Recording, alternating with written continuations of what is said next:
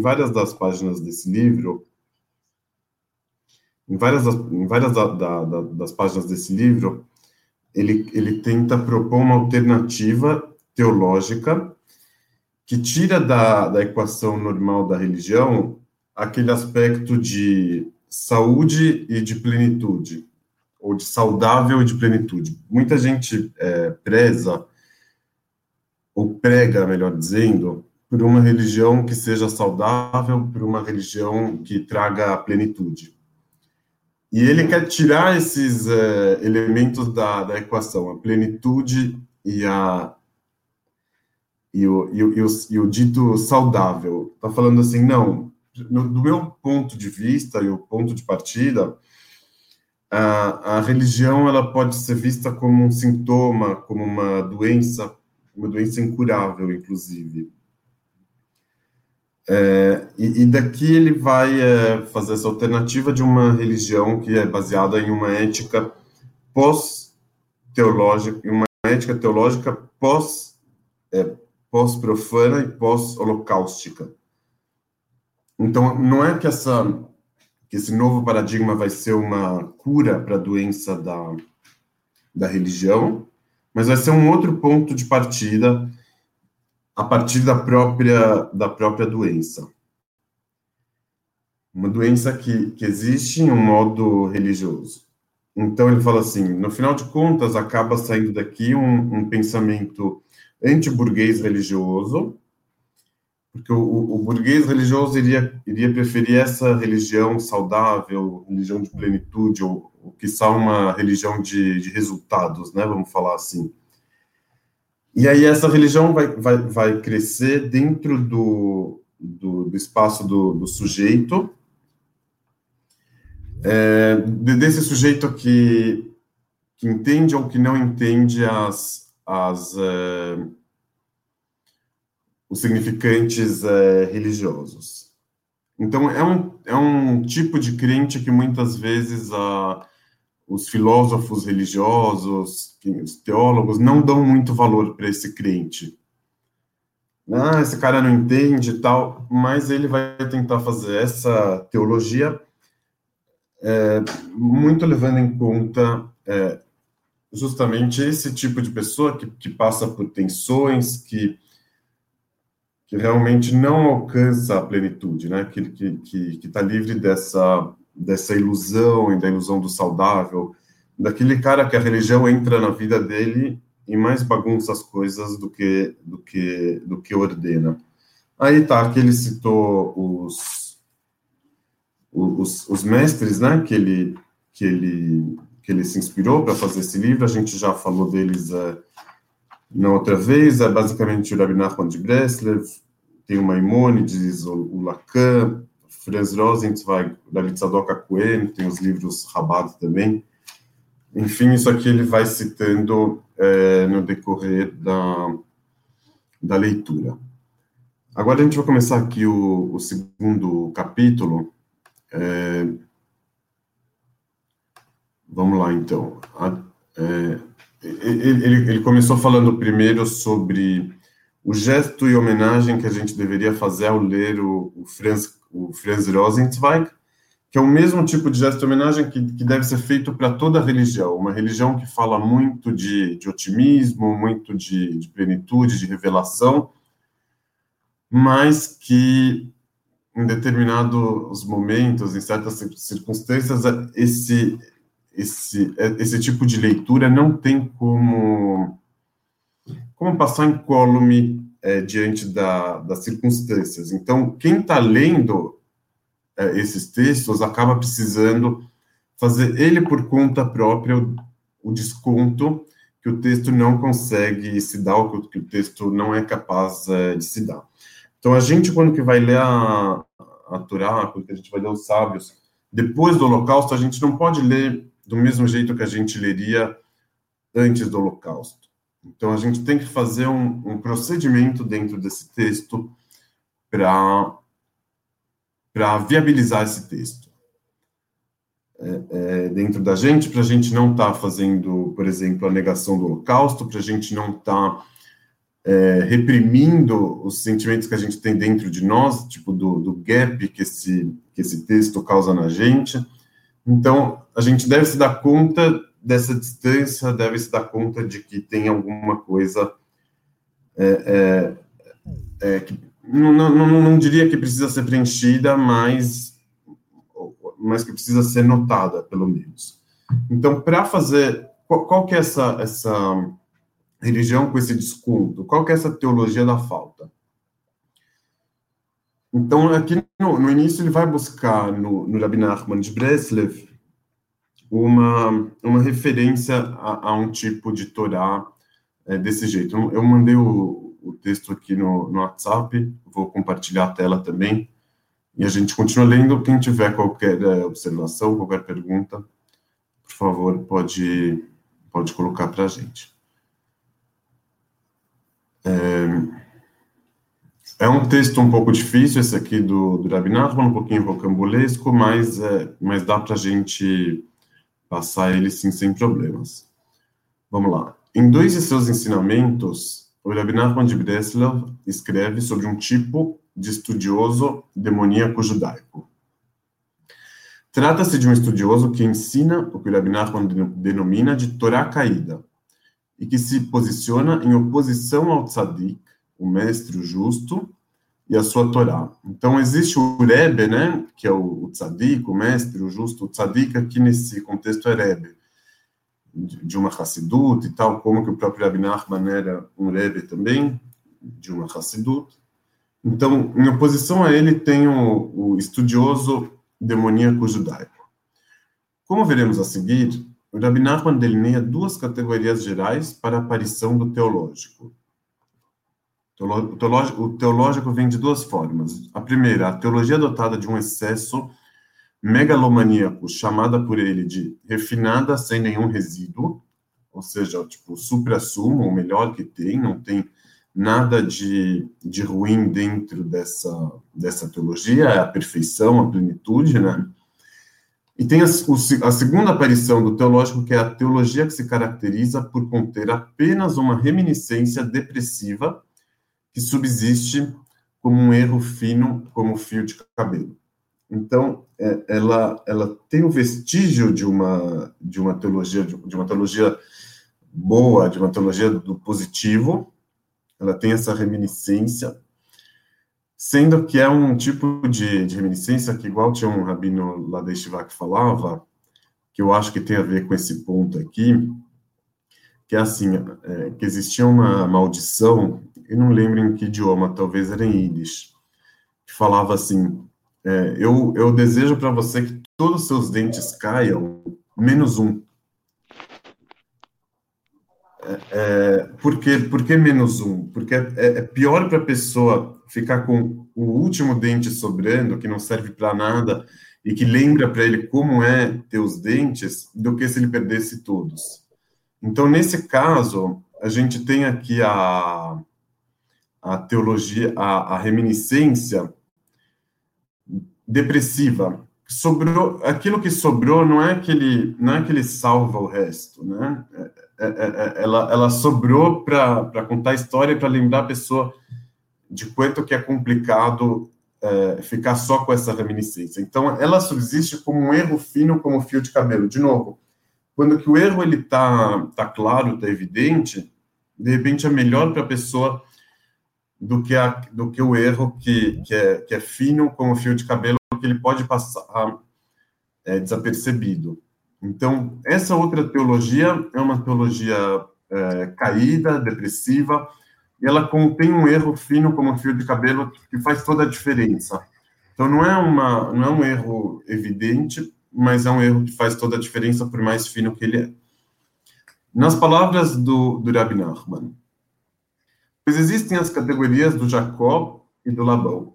Né? O, Labão era o sogro do Jacó na história bíblica. O Jacó é o justo que traz novas revelações ao estudo da Torá, e que, te, e que pratica o seu estudo sem segundas intenções. E a sua recompensa está reservada para o futuro. Então, ele é um estudioso que pratica também.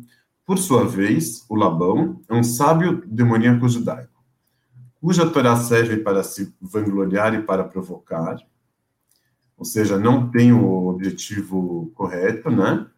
E um sábio como esse é pior que uma carcaça, né? A, a carcaça tem aqui a, a, a caracterização da, da, impureza, né? O, o, animal morto que não serve mais para nada. Então é uma Torá que não serve. Ela tem a Torá igual como se fosse uma carcaça como que tem o corpo do animal, mas que não pode ser usufruído. Pelo contrário, ele traz impureza.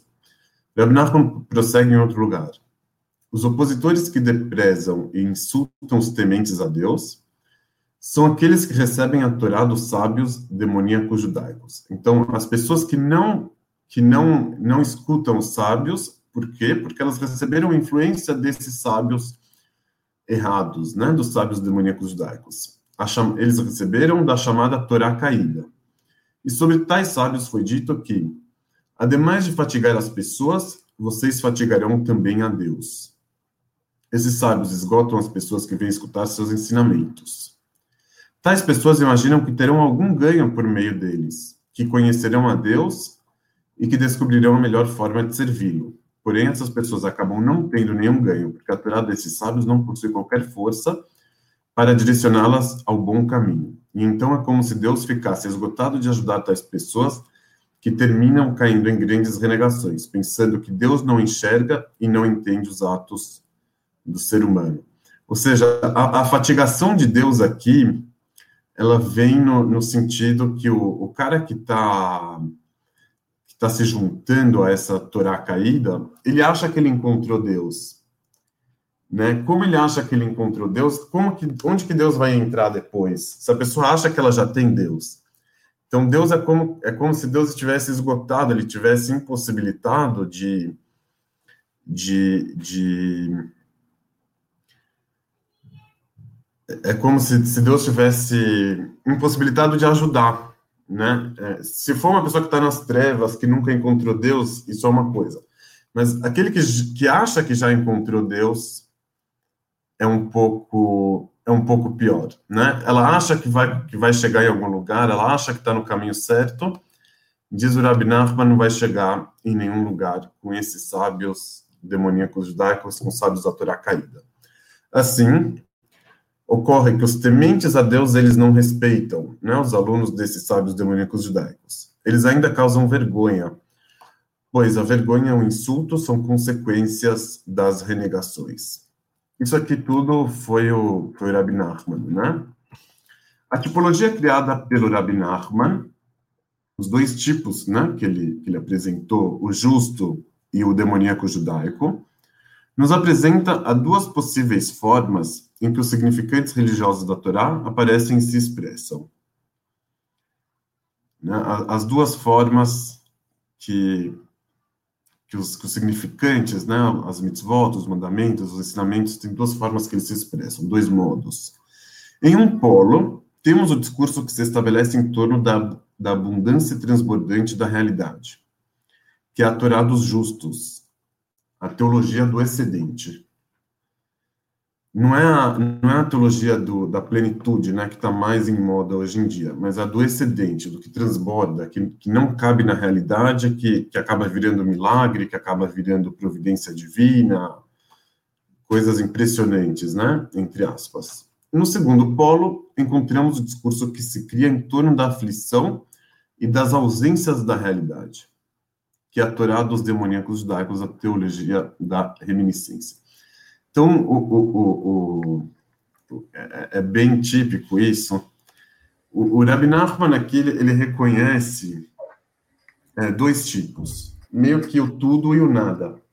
Né? Ou, ou aquele que transborda, do excedente, que vê Deus em cada esquina da vida. Ou então, por outro lado, aquele que não vê Deus em nenhum lugar, né? Que está faltando tudo. O, o, o, por assim dizer, o, parve, né? Parve é aquilo que não é nem carne nem leite, né? O morno. Isso daqui não interessa muito o, o Rabi Nachman. Tipo, não está o burguês, né? Nessa, nessa forma de falar, aquele cara, né, que, que tá tranquilo com a, com a religião dele, que nem atrapalha nem acrescenta. Então, isso aqui não, ele não, não, não coloca dentro da, da, da tipologia da, da, da, aparição do, do teológico, né? Ele se interessa mais ou pelo transbordante ou pelo, pelo depressivo, né? Pela, pela, pela ausência de, de Deus. Sai, sai pelo meio É... Ok. Alguma observação por enquanto ou continuamos? Sai, pra Mas eu preciso ficar aqui. Alguma observação? Não. Não. Yossi, poderia aumentar a letra? Poderia. Sim. Eu só queria perguntar uma coisa. É... Ele fala que a pessoa que já encontrou Deus ou que já se ligou a Deus. Como é que é isso? Em qual que você está falando? Do último. Traz para cá. O segundo polo que você está falando? É... O, o, segundo polo, é, ele, ele, encontrou, ele não encontrou a Deus, na verdade. Ele, ele, sabe que Deus existe e tal, mas ele, ele, ele, ele fica com essa reminiscência só. Ele, ele não, não, é um, não é um encontro que, que satisfaz ele. Ok. Não é um encontro que satisfaz, é, é, é, é mais esse daqui do, do, do, depressivo. Vamos continuar então. O Yossi, Oi. O, o Rahman aqui é, é século XIX? Século XVIII? Século XVIII. Rabbi Nachman de, de Breslev. Ele foi neto do, do, do Baal Shem Tov. Deixa eu pegar aqui a data certinha.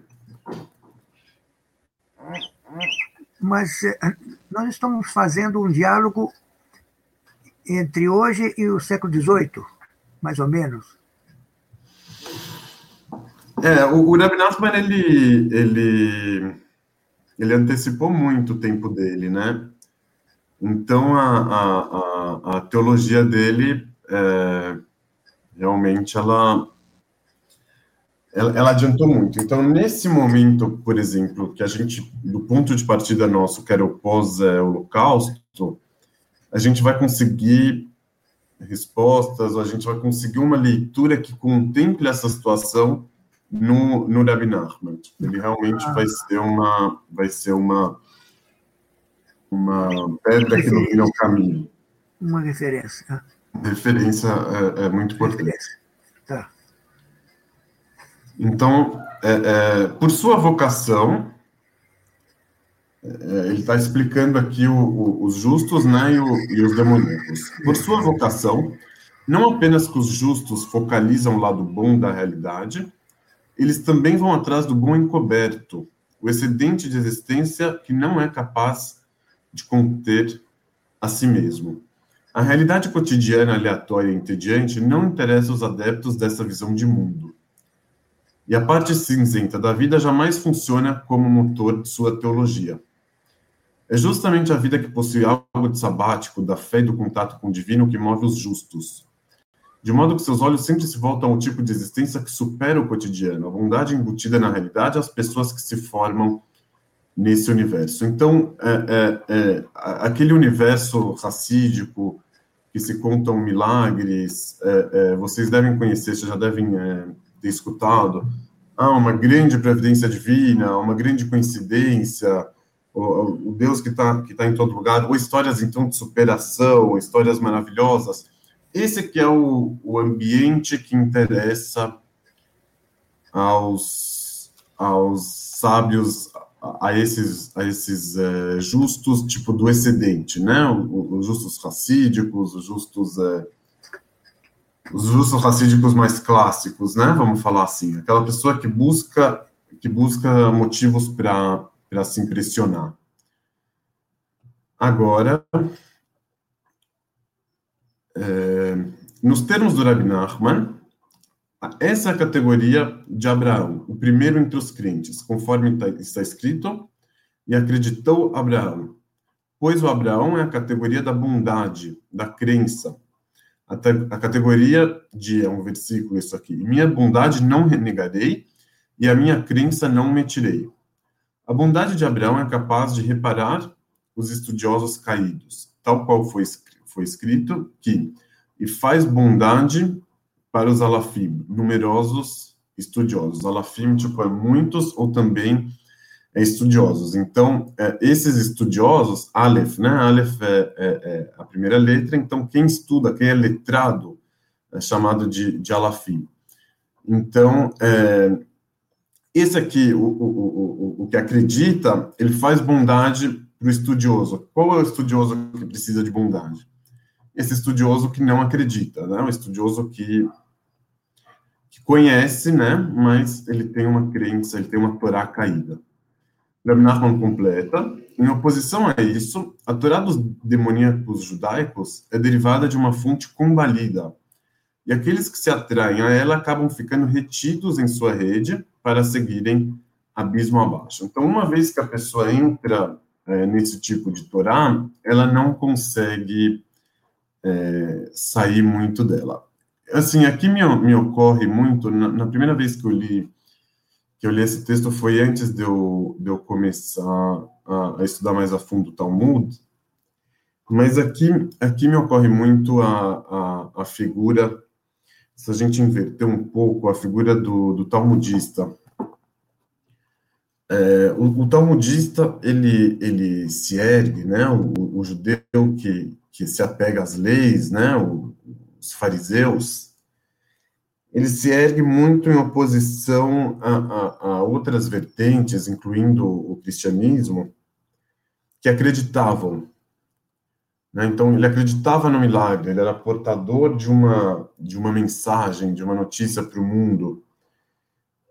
O judeu talmúdico, ele é o judeu historicamente, não, depois disso também, ele é o cara que, que é enxergado pelos crentes como o descrente, como o renegado, ah, vocês não acreditam, né? Vocês são mais.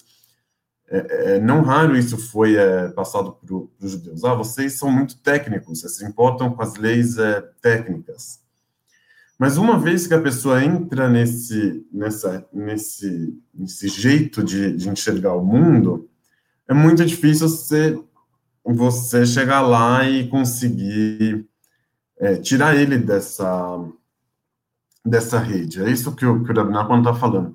Então, no momento que a pessoa começa a acreditar nesses sábios da, da Torá caída, o que, que, é o sábio da Torá caída? Ele enxerga a, a Torá com distância, com cinismo, né? Ele, ele já não é ingênuo, ele já não acredita, assim, tipo, não é que ele renegou, mas ele, ele, ele meio que enxerga o outro lado, ele...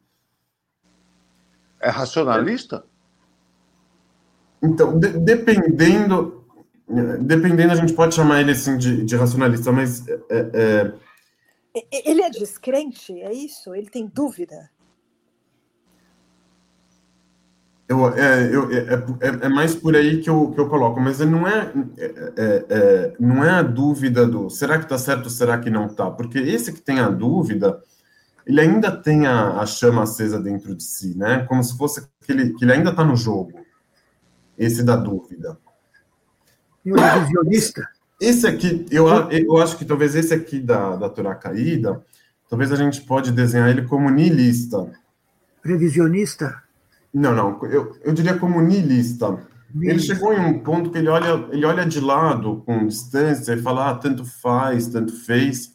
Você pode falar isso, você não pode. Tipo, ele, ele, ele contextualiza a, a os ditos da, da religião, os ditos dessa Torá, meio que meio que fora dele, vamos falar assim. Tipo, então, ele pode até falar de Torá, ele não se importa de falar de Torá, é, mas ele, ele não leva a sério o suficiente, tipo, ele não, não, não se impressiona demais. Então, enquanto que o enquanto que o vai, vai vir um Rebbe tradicional, vai te contar uma história de providência divina, de uma coincidência, que vai falar olha, isso aqui foi um milagre revelado de Deus, ele vai ficar super, super impressionado com esse relato, com essa ocorrência, com essa vivência. Vai vir o demoníaco judaico, vai olhar para a mesma história, principalmente vai olhar para o relato do justo, vai falar, não, tipo, isso aqui não prova nada, isso aqui, o mundo está cheio dessas coisas, poderia acontecer o contrário. É, é, então, então, não é que ele, que, ele, que ele é contra a ideia em si, né, que o, que o outro poderia estar defendendo, não é que ele é contra a existência de Deus, mas ele, ele não vê esse mundo esbanjando de bondade, esse, esse mundo que esbanja a bondade. Ele, pelo contrário, ele vê um mundo mais. É, é, é Maimônides? Mais cético. O, o, o Maimônides é engraçado que o não, não, não é. Nachman tipo, tinha outro caminho, né? Ele não, não é que por isso, que eu, por isso que eu estou te perguntando. Sim, Nesse caso aqui, tipo, não, é, não vejo assim muito o, o Maimônides que ele está colocando, tipo, porque o Maimônides tinha muitas certezas e tal, ele era um filósofo.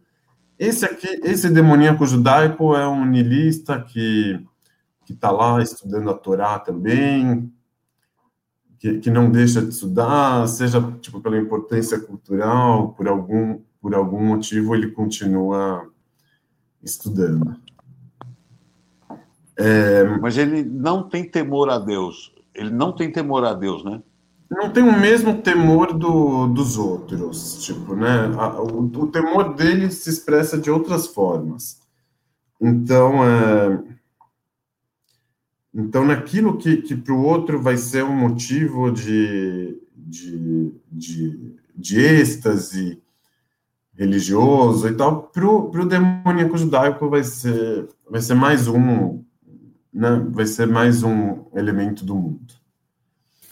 É, posso falar uma coisinha rapidinho? Claro. É, com o risco de falar uma bobagem muito grande, mas enfim, que hoje eu estava vendo um, um podcast, estava ouvindo um podcast sobre, chama Teologia de Boteco, é bem interessante, sobre o Kierkegaard. E aí eu lembrei desse texto, porque o Kierkegaard ele tinha essa relação estranha com a religião, né? E aí um do, dos livros dele ele problematiza a situação do Abraão, que vai sacrificar Isaac. E ele faz uma análise disso e depois fala, bom, mas no, no, ao fim e ao cabo eu não faria o mesmo. Não ele, ele, ele fica muito intrigado porque ele analisa, analisa, mas no final ele não consegue entender o, o que o Abraão fez. E isso para ele é um, é um ponto fundamental da relação dele com o cristianismo. E aí eu acho que pode ser um pouco isso. Talvez dá para considerar o Kierkegaard um, um cara da, da Torá caída, nesse caso da Bíblia, enfim, mas da, da teologia caída, não sei. É, o do, o do, o, do, o debate sobre o, sobre o sacrifício de, de Isaac, é, é, o, cristianismo pega isso, tipo, eu não, eu não conheço essa, o Kierkegaard quase, e essa parte que você falou também não, eu não sei se ele está falando isso do ponto de vista cristão, é, que, que, que, que, não recepciona bem a, o sacrifício de, de Isaac, falando assim, não, não era isso que Deus queria. E dentro do judaísmo também tem esse debate, né, entre aqueles que falam, não, Deus queria testar mesmo e era para ele ter feito tudo o que ele fez, e, e, e se não fosse a aparição do anjo, era para ele matar assim e tal. E tem outros, mesmo dentro do judaísmo, que falam que não, que, o, que a mensagem do anjo não foi só para não matar, mas foi para ensinar ele que não era isso que o judaísmo queria, que não era esse tipo de, de sacrifício que, que, que, o judaísmo quer, que ele, que ele volta para a vida. Agora, nesse, na forma da gente entender é, é, essa segunda, esse segundo entendimento, a gente fala assim, não, Deus queria mostrar para Abraão, por meio do, da, da, daquele episódio, ele queria mostrar para ele que o que, que importa é a vida. Agora, qual que é essa vida que importa aqui? A vida cotidiana, a vida burguesa? Então, então a, a, a, essa história tão é esse, esse relato tão é, apoteótico da do sacrifício de Isaac veio, na verdade, trazer a gente de volta para a burguesia. Desculpa que hoje eu estou insistindo nesse termo, mas, mas é isso que é a, esse que é o, que é o, que é o, que é o ensinamento tipo da é, é do sacrifício de Isaac é para lá que a gente tem que voltar. Então é, é, é, isso que o demoníaco judaico está falando. Eu, eu acho que não. Tipo, ele até, ele até tinha colocado isso, eu tinha feito essa observação no começo. O, o, o, o, esse meio termo, o chove não molha, não é também o, o demoníaco judaico, né? Tipo, não é, não é esse cara que fala, não, não vamos ser radical, né? Não vamos para os extremos, né? Antes de tudo a vida, antes de tudo a saúde. Não é esse o, o, o demoníaco judaico. O demoníaco judaico, ele, ele, ele, ele aceita ser radical também. Agora, ele vai ser radical no, no niilismo dele, ele vai ser radical nesse ceticismo que é cético com relação ao próprio ceticismo, né? Tipo, ele é cético, muitos religiosos gostam de falar isso, que são céticos com relação ao ceticismo, então por isso eles acreditam. Ou por isso eles dizem que não sabem de nada, nem para sim, nem para não, então por isso ficam com a, com a religião, ficam de um jeito assim, ficam de um outro jeito. Então ele, ele pode ser radical nisso, enquanto que para o religioso do abundante, do excedente, isso tudo é, é uma vergonha. Como assim você tem dúvida? Como assim você não entra com tudo? Como assim você é cético? Ele não é, é são dois mundos bastante incomunicáveis. Eu ainda não estou entendendo muito bem, Yossi. Então, esse, esse demoníaco judaico é como se o cara fosse herdeiro da religião, mas ele ele não assumisse que a religi que a, que a, não assumisse a fé que ele poderia ter. Ele nega essa fé, é isso? Ou ele não tem essa fé? É como se você, ah, tudo bem, eu aprendi a fazer as coisas exatamente como tem que fazer, eu sigo os mandamentos, mas alguma coisa eu, é, eu não, eu não tô, eu não tenho comprometimento, é isso? O, o que falta? É que, é que assim, o, o, o a, a, posição dele, a, pos, a posição é niilista, ela, ela não necessariamente ela vem como, como uma posição afirmativa. Então, você fala assim, ele não assume a fé, ele é contra a fé. Então, esse é um tipo de afirmação muito forte, muito perentória para o demoníaco judaico. O demoníaco judaico, eu acho que ele, ele, ele, ele, ele de fato não se compromete com a fé, mas ele também não se compromete com a descrença. Então, ele não tem essa, essa, essa ideologia pronta para apresentar. Ah, o que, que você acredita? Então, ele, ele não tem esse, esse alfabeto pronto para chegar e falar: ah, eu acredito nisso, nisso, nisso, nisso, e não acredito nisso, nisso e naquilo. Se fosse assim, seria até mais fácil, você, teria um debate com ele. Então, ele não tem consciência. Não, ele tem consciência, ele só não tem posições é, é, muito definidas. Ele não, ele... É, ele, não é, ele não é nem raiz nem Nutella, ele está em cima do muro. Isso, é, ele vai ser. Eu acho que aqui, tipo, até ele vai chegar, vai ser um pouco o, o pós-moderno, né? Tipo, não é nem direita nem esquerda, mas não é o centro também, né? É... Eu acho que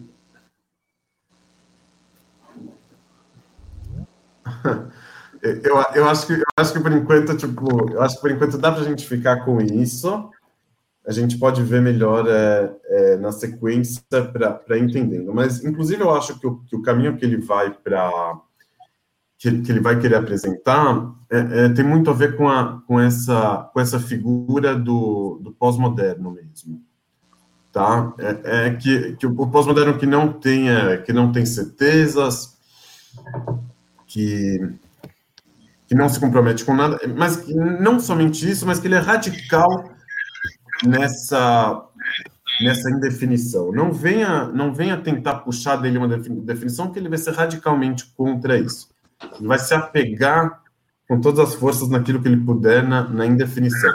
Então, assim, a, a, a, o, o, caso lá do, do sacrifício de Isaac, tipo, Deus bíblico, que, que ele estava pedindo isso de acordo com todas as opiniões, né? Pelo menos no, no primeiro momento, na primeira fase. Tudo que ele queria é comprometimento. Então você pode acertar, você pode errar, mas que pelo menos você tenha comprometimento, você tenha lealdade máxima até o final. E isso daqui é um, eu acho que o demoníaco judaico ele, ele não consegue oferecer. A única lealdade até o final que ele vai poder oferecer vai ser com, a, com o ceticismo dele né, com, a, com, a própria, com a própria indefinição. Ah, então significa que ele não acredita? não, você está sendo definitivo demais para falar dele. Ele não tem, não tem esse grau de, de definição, né? Então, é, ele, ele vai transitar é, é, dentro dessas brechas de um lado e de outro. Não sei se está claro, é, mas a gente pode continuar e, e, e, ver se de repente fica mais claro, mas realmente a posição dele não é uma posição clara mesmo. Como podemos notar, ele vai, vai aqui falar sobre. Tem, tem alguém com ruído. Como podemos notar, o Rabbi Nachman adverte seus alunos a não entrarem em contato com a Torá caída por conta de suas características esgotantes e fatigantes. É, no entanto, a verdade é. Desculpa, tem alguém com, com ruído. É, eu acho que eu não, eu não sei se eu posso. Eu, eu, todo mundo pode mutar todo mundo, na verdade. Ah, tá. Eu vou tentar mutar todo mundo, ver o que acontece.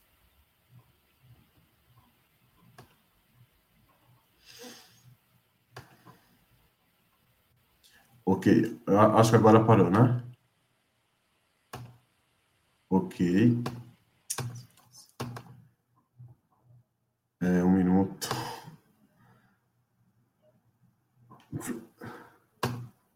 Ok. É, voltando.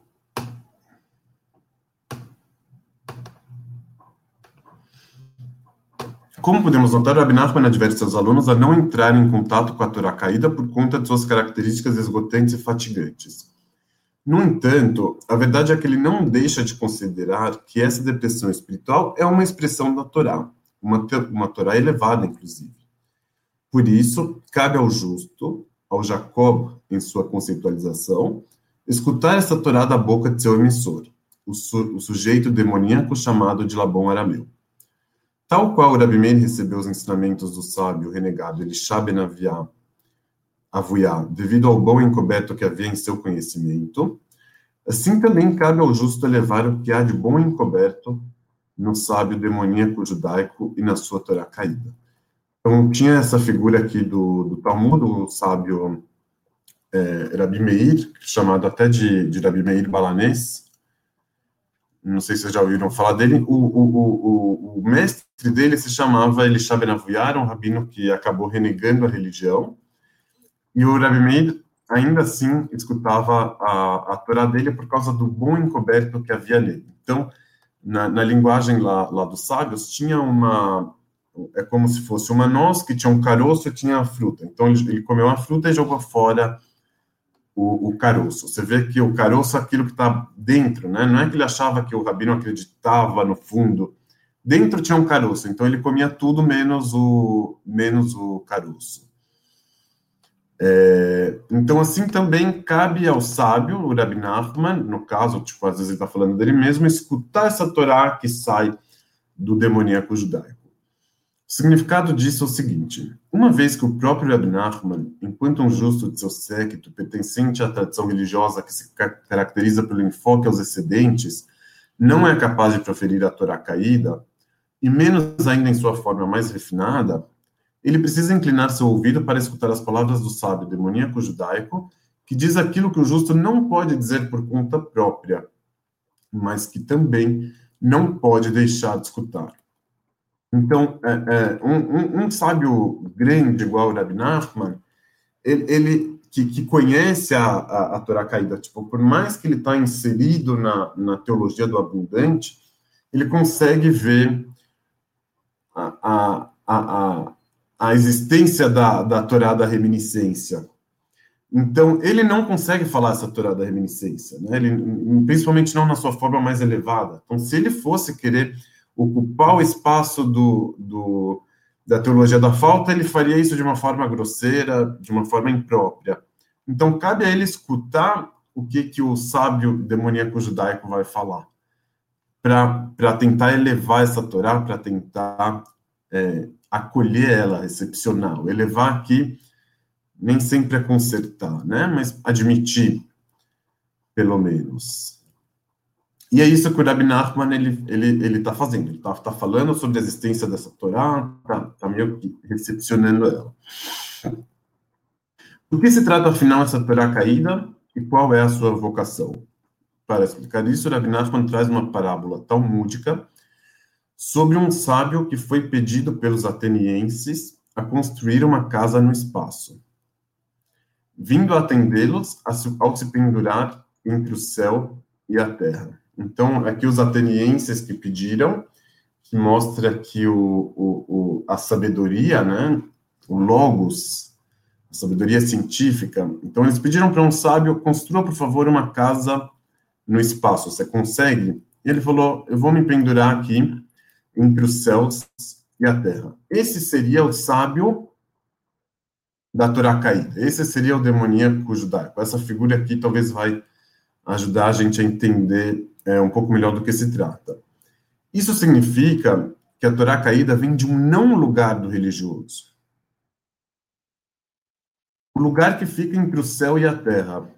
Um não lugar que contém o desespero e o esgotamento do mundo, a falta de esperança de futuro, a falta de todos os significantes clássicos e libidinosos que caracterizam o ambiente religioso, com toda a sua atração pelos excedentes da realidade. Em suma, esse não lugar se configura como uma vergonha a Torá e a fé. Então, é, é, quando o cara falou assim, você constrói para mim uma, uma casa no, no espaço, é uma contradição, né? Ou é casa ou é espaço. Como assim uma, uma casa no espaço? Ah, é isso que vocês querem, né? Tipo, o cara que fica pendurado nem no céu e nem na terra. Tipo, ele não é nem totalmente religioso, tzadik, que vai ter o mundo vindouro, e também não é um materialista que aproveita desse mundo, que, que, que, é, que é o ateu mesmo. Ah, então onde que ele está? Ele, ele não tem um lugar, né? ele, ele está em um não lugar. Um lugar, a gente presume aquilo que recepciona, que deixa a pessoa é, se sentindo confortável, ele não tem esse lugar. Então, o lugar que ele está é um não lugar, que é um lugar que, que deixa ele mal, desconfortável, é, é, é, que, que, que, não dá que não dá calma para ele. Nesse, nesse não lugar, ele não tem aqueles significantes libidinosos que, que deixam ele extasiados, que impressionam ele, né, com excedente da, da, da, da, presença de Deus, da presença de Deus que vem e, e, e abarca tudo e, e, leva tudo consigo. Não, não é isso que ele vê, ele vê o contrário, ele vê a falta, o desconforto. Mas é porque ele tem esse um dente, né? E aí, ele tem o quê? Dente que, esse um dente, você usou o exemplo da pessoa que perde todos os dentes, e aí ele tem esse um dente de torar na boca, né? Mas é isso, é só um dente, aí ele só, não sei. Uhum. É meio melancólico. Antes, ele, antes ele não tivesse esse um dente, né? É, porque antes ele fosse um ateu feliz e bem resolvido. Um ateu feliz, exatamente, né? Materialista e tal. Mas ele tem essa reminiscência que, que não deixa ele aproveitar, né? Ele tem aquele sentimento de culpa, que não deixa ele aproveitar o mundo material. Por outro lado, ele não tem também o mundo espiritual. Ele não tem encontrado aí no Macon, né? Não, não. Então, o Deus que é uma com do mundo e tal, é, ele, ele não tem isso, é exatamente o contrário. Mas, assim, parece que a gente está falando, olha, que coisa melancólica, que coisa horrorosa. Mas quando a gente começa a falar desse cara que, que não tem, que, que tem a culpa, mas não tem o, o mundo espiritual, de repente começa, pelo menos é, do jeito que eu enxergo, começa a ser uma figura muito mais é, é próxima muito mais frequente e comum do que a gente imagina. Né? Quantas pessoas podem falar de verdade? Não, eu tenho sim o espiritual, né? Muito poucas. E, e, e, e quantas podem falar, não, eu tenho sim a, a, felicidade material como ateu e tal? Também muito poucas, né? Dos dois lados. Eu não sei se eu, tô, se eu corro risco de ser injusta, mas provavelmente sim. Isso tem em qualquer espaço religioso, né? Igreja católica, sinagoga, terreiro, que é a pessoa que vai no espaço religioso como uma questão social para ficar julgando os outros, para falar mal do outro, para ver quem, quem que separou, quem que casou, quem não sei o quê, quem que está mal, quem está doente. e não está prestando a menor atenção no que está acontecendo do, do religioso em si. Claro que todo mundo conversa, bate papo, se aproveita para falar, poxa, vê, tem gente que você só vê quando você vai nesses espaços, e aí você acaba conversando, mas tem gente que vai, transforma da, na, na sua, transforma a sua prática religiosa só nesse exercício diário de tipo, ah, eu tenho que estar aqui mesmo, né? É Shabat, eu tenho que vir aqui, né? Fazer um, ver e ser visto, e aí eu aproveito, mas não está entendendo o que está acontecendo. Eu não sei se esse tipo de pessoa seria um, um exemplar mais comum e corrente disso que ele está falando. É, é, não, eu, eu não, eu não, eu não colocaria esse aqui que seria como se fosse o cara que que é hipócrita, né? Tipo, o que, que ele está bem consigo mesmo no fundo, né? O, o, o esse cara aqui, ele não está bem consigo mesmo. No, nos ambientes é, é, muito religiosos, é bastante comum encontrar, e a, e a, e a arte está tá, tá, tá, tá bastante ocupada de retratar essas pessoas que são religiosas no meio de, que, desculpa, aquele que não são religiosas no interior, no meio de, de um mundo religioso, tipo aquele é, nada ortodoxa, que eu não vi, mas é, é, nesse, nessa linha, né? É, é o cara que está mal consigo mesmo, mas não é o cara que, que ele tem a certeza que, que ele é ateu e, e agora ele está certo e todo mundo está errado. O contrário, é o cara que está na dúvida ainda, na verdade, que ele que, que, não encontrou uma coisa melhor, né? E uma coisa melhor a gente não fala assim de um outro espaço melhor, um social melhor. Ele não encontrou a próxima estação, tipo, aqui ele já não está mais, mas não encontrou a próxima. É, então tem, tem, tem mais a ver tem mais a ver com isso. Mas também do, do outro lado que eu estava falando, o, o, incômodo que o teológico traz não é só em quem já é religioso. Muitas vezes é um incômodo que, que, que, que chega como um fantasma, que é a figura que ele vai trazer agora na sequência, para quem, pra quem é, é, é, nunca foi assim é, é, propriamente é, tão religioso assim, né? É, Rios, Sim. É, também está me parecendo assim, uma, uma variante entre o religioso versus o secular. Um conflito, um confronto constante de negações, né? E aqui nós estamos vendo um conflito intrarreligioso. Um justo com um menos justo. Um lugar com não lugar, mas dentro da própria religião. Não existe uma figura no, no, no, no aqui no, no judaísmo, não sei se, se é no Rabat, que eu já escutei isso, que existe um conflito, um conflito entre o bem e o mal, mas que não existe mal no, juda, no judaísmo. Não tem um negócio assim? Sim, existe, mas assim. É, é... Quer dizer, o bom está tá definido, mas o mal é um pouco. Mas, é, eu, eu acho que esse negócio do, do bom e do mal, tipo, que, que não existe mal, tipo, é uma, uma, outra, uma outra dialética que, inclusive, aqui está é, tá, tá, tá se tentando superar essa, essa dialética do, da divisão do, do religioso e do não. Esse não lugar não está não tá localizado nos religiosos necessariamente. Por isso que eu tentei, tentei até colocar esse incômodo como passível de aparecer tanto no, entre os religiosos quanto nos não religiosos, por assim dizer. Então, é, essa divisão hermética, não, esse cara está lá entre os religiosos, com certeza ele acredita, com certeza ele pensa tal e tal coisa, ou se ele está no não religioso, vice-versa. Não é assim. Ele pode eu ter. Acho, eu acho que no, com os não religiosos fica aquela divisão entre ateu e agnóstico. Você entende, você percebe que existe uma, uma diferença. O ateu diz que Deus não existe, e o agnóstico diz que eu, eu não sei nem se existe e se não existe. Então, talvez o lado religioso ficaria algo parecido entre o justo e o demoníaco. Alguma coisa. É, é que assim, o, o, o, esse demoníaco ele pode estar tanto nos religiosos quanto, quanto nos não. Sim. Eu, eu vou usar uma, uma, uma linguagem é, psicológica, falar assim, tipo, o, o, o inconsciente do religioso é ateu, né? E o inconsciente do ateu é religioso.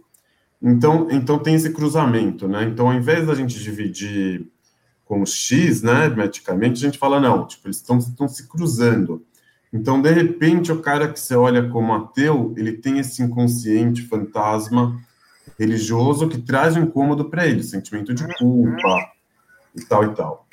E tem o, o, o, o, religioso que também tem o sentimento de culpa, mas não pelos por ter cometido algum pecado, mas por não ter cometido pecado. Tem o, o, o sentimento de culpa do alter ego dele que vem e fala: Meu, você está perdendo a vida, né? É, é, você está tá deixando passar e nem, e nem o mundo vindouro você vai ter na verdade, porque você é, é, é, porque você não é justo o suficiente. Né? Então, ele, ele, ele, também tem esse incômodo. Então, esse incômodo, não, é, é, a gente não tem por que posicionar ele é, como parte de um conflito, ou como, como tendo em uma parte de um conflito. Sarita? Sarita? É, então, é, isso pode ser só um momento da vida de uma pessoa? Quer dizer, eu posso ser um judeu que em algum momento eu, eu, eu faço parte dessa Torá caída, desse grupo, porque eu estou confuso, porque eu não estou enxergando, porque eu estou em dúvida, porque. E, mas que não necessariamente isso é permanente. Com certeza, é. é, é eu acho que essa Torá pode ser levada. O Rabi Nachman ali, quando que ele adverte os alunos, ele fala, não, não entra em contato com ela pela própria vontade, né? Mas quando a pessoa já chega na, na Torá caída, é essa Torá que ele precisa escutar naquele momento, né? E não necessariamente ele vai ficar lá para sempre, né? Mas a gente não pode levar a advertência do, do Rabbi Nachman como, como um fato consumado, né? Então, antes dos alunos é, irem escutar essa Torá caída, ele fala, ó, oh, essa Torá caída é perigosa. Você não vai ter proveito dela. Então, a, a Torá caída, talvez a gente pode dizer assim, é, é, ela, ela é inútil para quem não precisa dela, mas, é, mas ela é indispensável para quem precisa. Né? Então, e naquele momento ela precisa, então vai ficar com ela. Mas, e, é... Então, é como um sofrimento. Quando, quando você está sofrendo, você tem que reconhecer o sofrimento, mas você não, não deveria chegar muito perto dele, para não se afundar no sofrimento muito menos fabricar ele, né? Quando ele não, não, não tem é, vida por si próprio, por si só, né? Você não vai fabricar esse sofrimento. Então, o que, que o Daminat, quando fala, não vai atrás da, da Torá caída a priori, né? Mas quando você chegar nela, aí o Rabi ele mesmo tá, tá, tá expondo para a gente essa, essa Torá caída, né? Tá, tá apresentando para a gente essa possibilidade de Torá.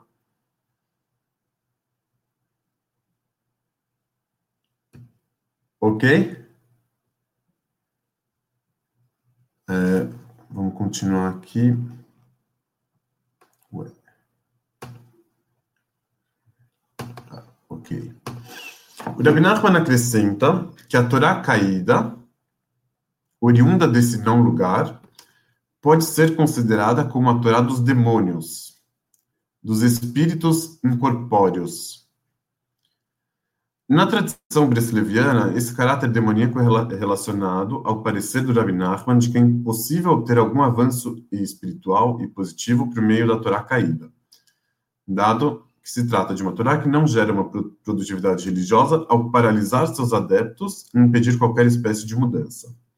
Em suas palavras, as pessoas pensam que chegarão a algum tipo de vantagem por meio desses, desses estudiosos, o que não acontece pois essa Torá não possui a força para direcionar alguém ao bom caminho. Aqui a, a, a imagem do, dos demônios, né, dos fantasmas, ela, é, ela, tem muito a ver com a, com a percepção da, da religião, que depois que morreu, já era, né, não tem muito o que fazer. Então, para que, que um demônio serve? Né? O demônio é igual aquele dente que sobrou, né? ele só serve para aterrorizar a pessoa a, pelo menos na forma como o judaísmo costuma enxergar o, os demônios e os fantasmas. e, e, tem mais também. O que, que é o, o, o, o dibuco, né? O fantasma, o demônio? É aquele fantasma que carece de um corpo para encarnar, para ter, ter a, sua, a sua estadia. Então ele vai andando daqui para lá, ele não tem essa base, né? Ele não tem como, como realizar, justamente por não contar com essa, com essa base, com esse corpo. Então a, a, a, a Torá caída é, é, para onde que ela vai levar a pessoa? Qual que vai ser a mensagem dessa, dessa Torá? Não, ela não tem mensagem, né? É, mensagem no sentido de vamos fazer isso, vamos fazer o outro, o mundo vai ficar melhor de tal jeito, vai ficar pior de outro jeito. Ele não tem essa é, é essa ideologia, ele não tem o um sistema, ele não consegue organizar, não tem um ponto com o qual ele organiza todo o resto. É,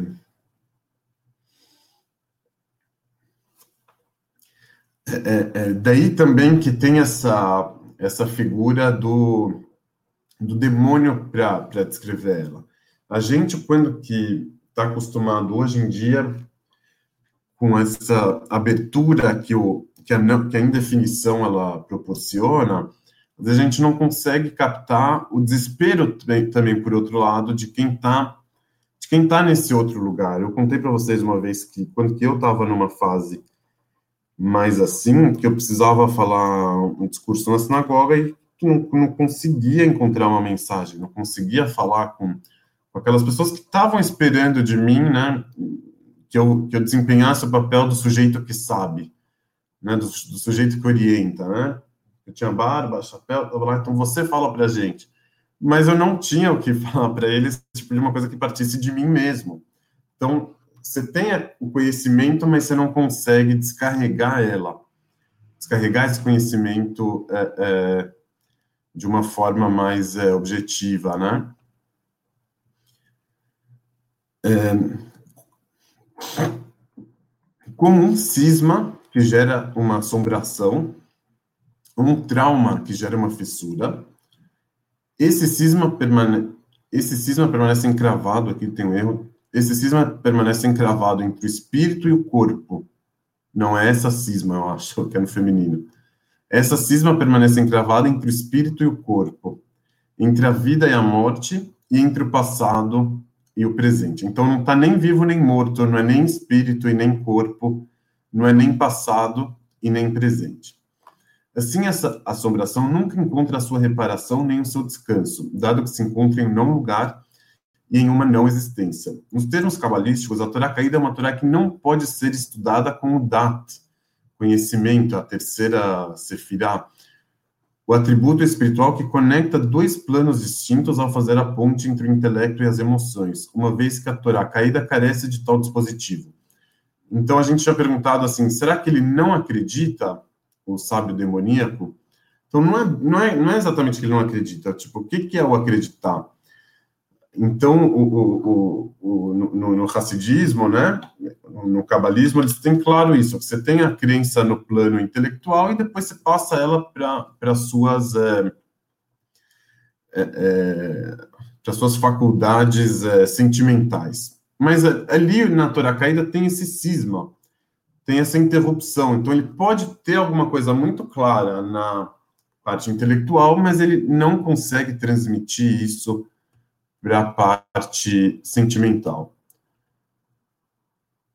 Ele não está nem vivo nem morto, ele, ele, ele não consegue ter nenhum tipo de, de definição. Em outras palavras, a Torá caída é o resultado de um curto-circuito circuito ocorrido no processo de transmissão de conhecimento entre o mestre e o aluno, entre o céu e a terra, e entre o intelecto e as emoções. Dado que o processo de ruptura passado pelo sábio demoníaco é incorrigível. Tipo, uma vez que quebrou essa, essa corrente de transmissão, não dá mais para consertar. Então, a gente imagina, às vezes, uma relação harmoniosa entre o céu e a terra, que se combinam e complementam, mas, às vezes, ali tem uma fissura. Em consequência disso, apesar de que esse sábio permanece com a sua Torá e seu discurso religioso, E apesar de ele ainda se encontrar inserido em um ambiente que não deixa de contar com a visão, com vigor e atenção que são inerentes à fé e à promessa, ou seja, o, nada impede que o, que o, que o demoníaco judaico esteja dentro do, do mundo religioso, né? Igual o Leão colocou, que, é, que aqui a gente está falando de um.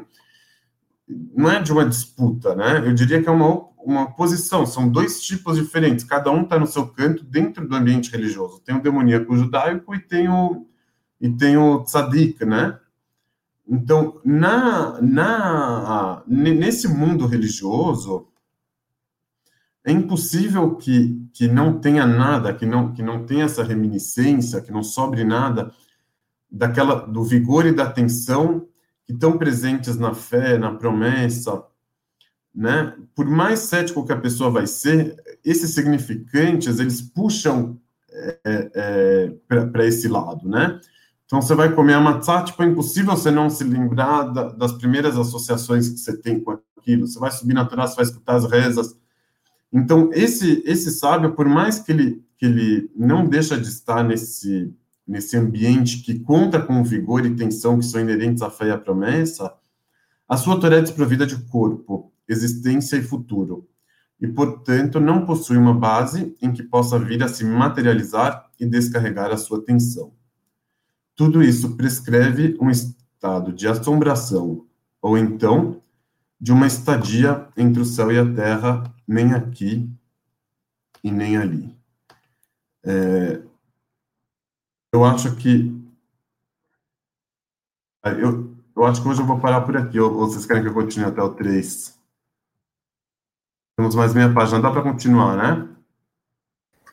Tá, olha. Tá, vamos. Então. É... É, são 15 para as 10, né? Isso. Vamos continuar. Vamos continuar. Eu ainda queria tratar de um outro assunto rapidinho. Um assunto da semana aqui no Brasil, mas, mas vamos continuar. A ruptura passada pelo demoníaco judaico foi muito bem ilustrada pelo célebre caso do já citado Elisha Ben Avuyah que era aquele rabino do Rabi Meir. Segundo o relato talmúdico, esse sábio, chamado de outro pelo Talmud, Aher, em hebraico, outro, testemunhou a saga de uma pessoa que foi buscar o filhote de uma ave sobre a árvore amando de seu pai. Então aconteceu o seguinte: um pai falou para o filho, vai lá buscar um filhote de, de ave que está na árvore. O pai falou para o filho. Então, o filho, sem deixar de espantar a ave mãe do filhote, seguindo o preceito divino, tem o preceito religioso. Quando você vai pegar o filhote, você tem que espantar a mãe antes, para não gerar sofrimento para ela.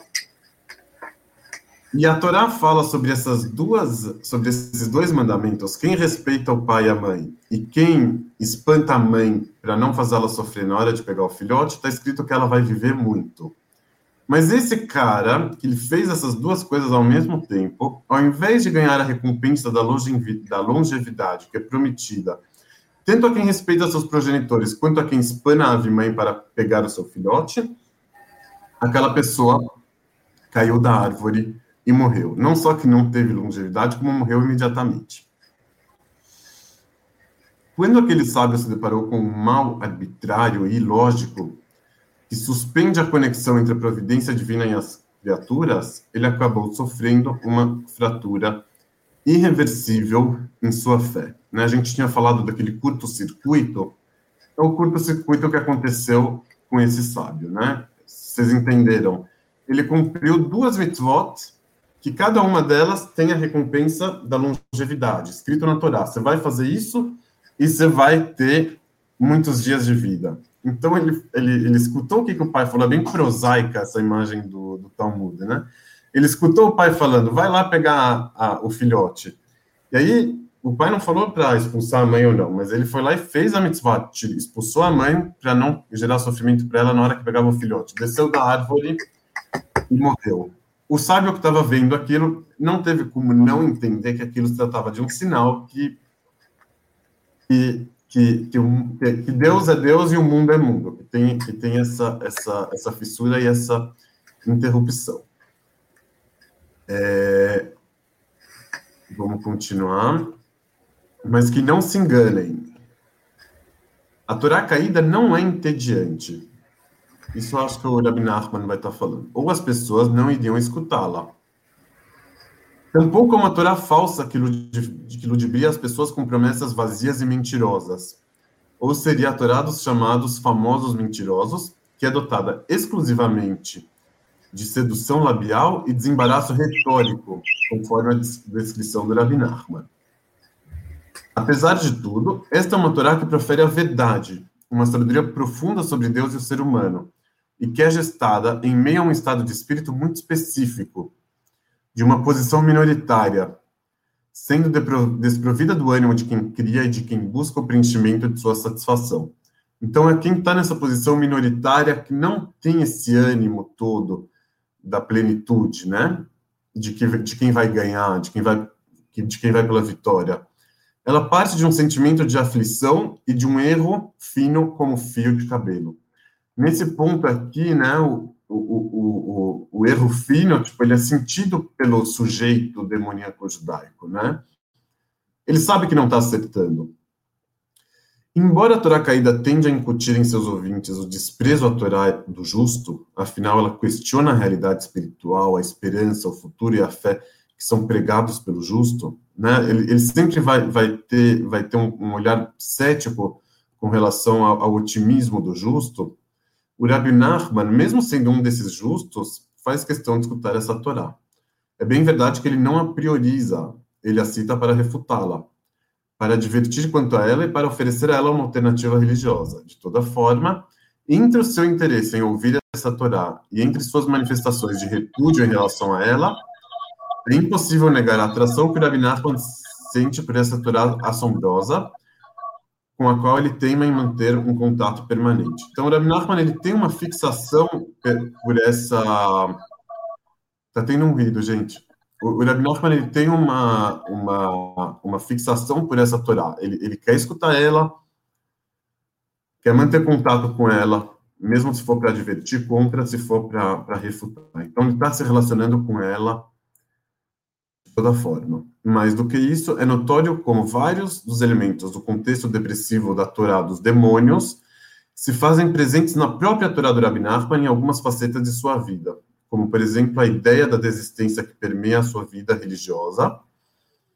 Vocês conhecem aquela música do O Mundo Inteiro é uma, é uma ponte estreita e o mais importante é não ter medo, né? Essa aqui é do, do Rabbi Nachman quando ele falava que, que você nunca pode você nunca pode desistir.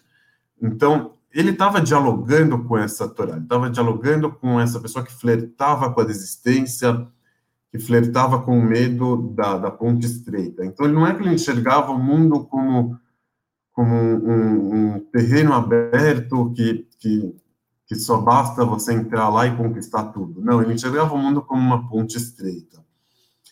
O reconhecimento sobre a inviabilidade da oração é mais uma, mais uma das facetas do Rabbi Nachman. Ele, falava que a, que a oração ela é inviável. E a, e a, afirmação de que os ensinamentos da Torá apenas podem ser dados aos pecadores, uma vez que a origem da Torá se deu no pecado. Motivo pelo qual ele deixou de dar uma prédica a seus alunos na festa da entrega da Torá, alegando que vocês não são tão pecadores para escutarem a Torá pois a Torá possui vários ensinamentos que se estabelecem somente por meio dos pecados. Então, eles não tinham essa, essa envergadura pessoal para de ter pecados suficientes para aprender certos ensinamentos. Você tem que ter uma certa densidade, e é isso que o, que o Nachman ele, ele pede. O tipo de, de, de leitor do Rabbi Nachman que, que vai conseguir entender, ele tem que ter um pouco dessa, dessa densidade humana, para conseguir captar. Então, é, é, é, ele com certeza abre um espaço para essa Torá do, do demoníaco judaico, ele reverbera ela por si só, além de estar tá dialogando e escutando o que, que os outros falam. Bratislav, é, ele tinha um pouco de deprimido também, né? Ele era um homem de risco também, né? Era um homem que se expunha ao perigo, né? Ele, é, ele da... se expõe ao perigo. É, assim, né, nessa, nessa, nessa forma como que ele foi colocado, como por um lado fazendo parte do, do grupo dos justos tradicionais, clássicos, e por outro lado, fazendo parte da Torá depressiva, que, que a gente pode falar dele? Que ele tinha uma bipolaridade, né? um transtorno bipolar. No momento em É isso, que ele era, é, é- é- é isso que eu ia falar com você. ele era megalomaníaco, né? E por outro lado, ele era depressivo, né? Então, então é, é- é- ele, ele, ele, ele transitava entre os dois extremos, mas não pelo, vamos dizer assim, não pelo centro, né? Aquilo, naquele ponto que a gente falou desde o início que o que, o- que o centro, tipo, o morno não interessa ele, não é o que, que ele está falando aqui. Tem uma artista plástica contemporânea chamada Marina Abramovic, vocês já ouviram falar dela. Você mesmo já citou. Ela se apoia muito. É, é porque ela usa muito Bratislav. Ela é uma artista contemporânea, mas ela usa muito dele. Muito Eu acho dele. que eu acho que É a, impressionante a- como é que ela usa. A, a nossa leitura aqui vai ser, vai ser muito oportuna para a gente conhecer melhor o, o, o Rabbi Nachman de Breslev. o Yossi, Sim, o, o, o Nachman é, não estava envolvido naquele conflito entre os Hassidim com os com a escola, como se chamavam eles? De, de- de- Lituana. Não- era alguma coisa. Era coetâneo, era na mesma época. Estaria aí algum tipo de, de, de- de confronto com, com a escola dos lituanos? Você, te ocorre isso? Já pensou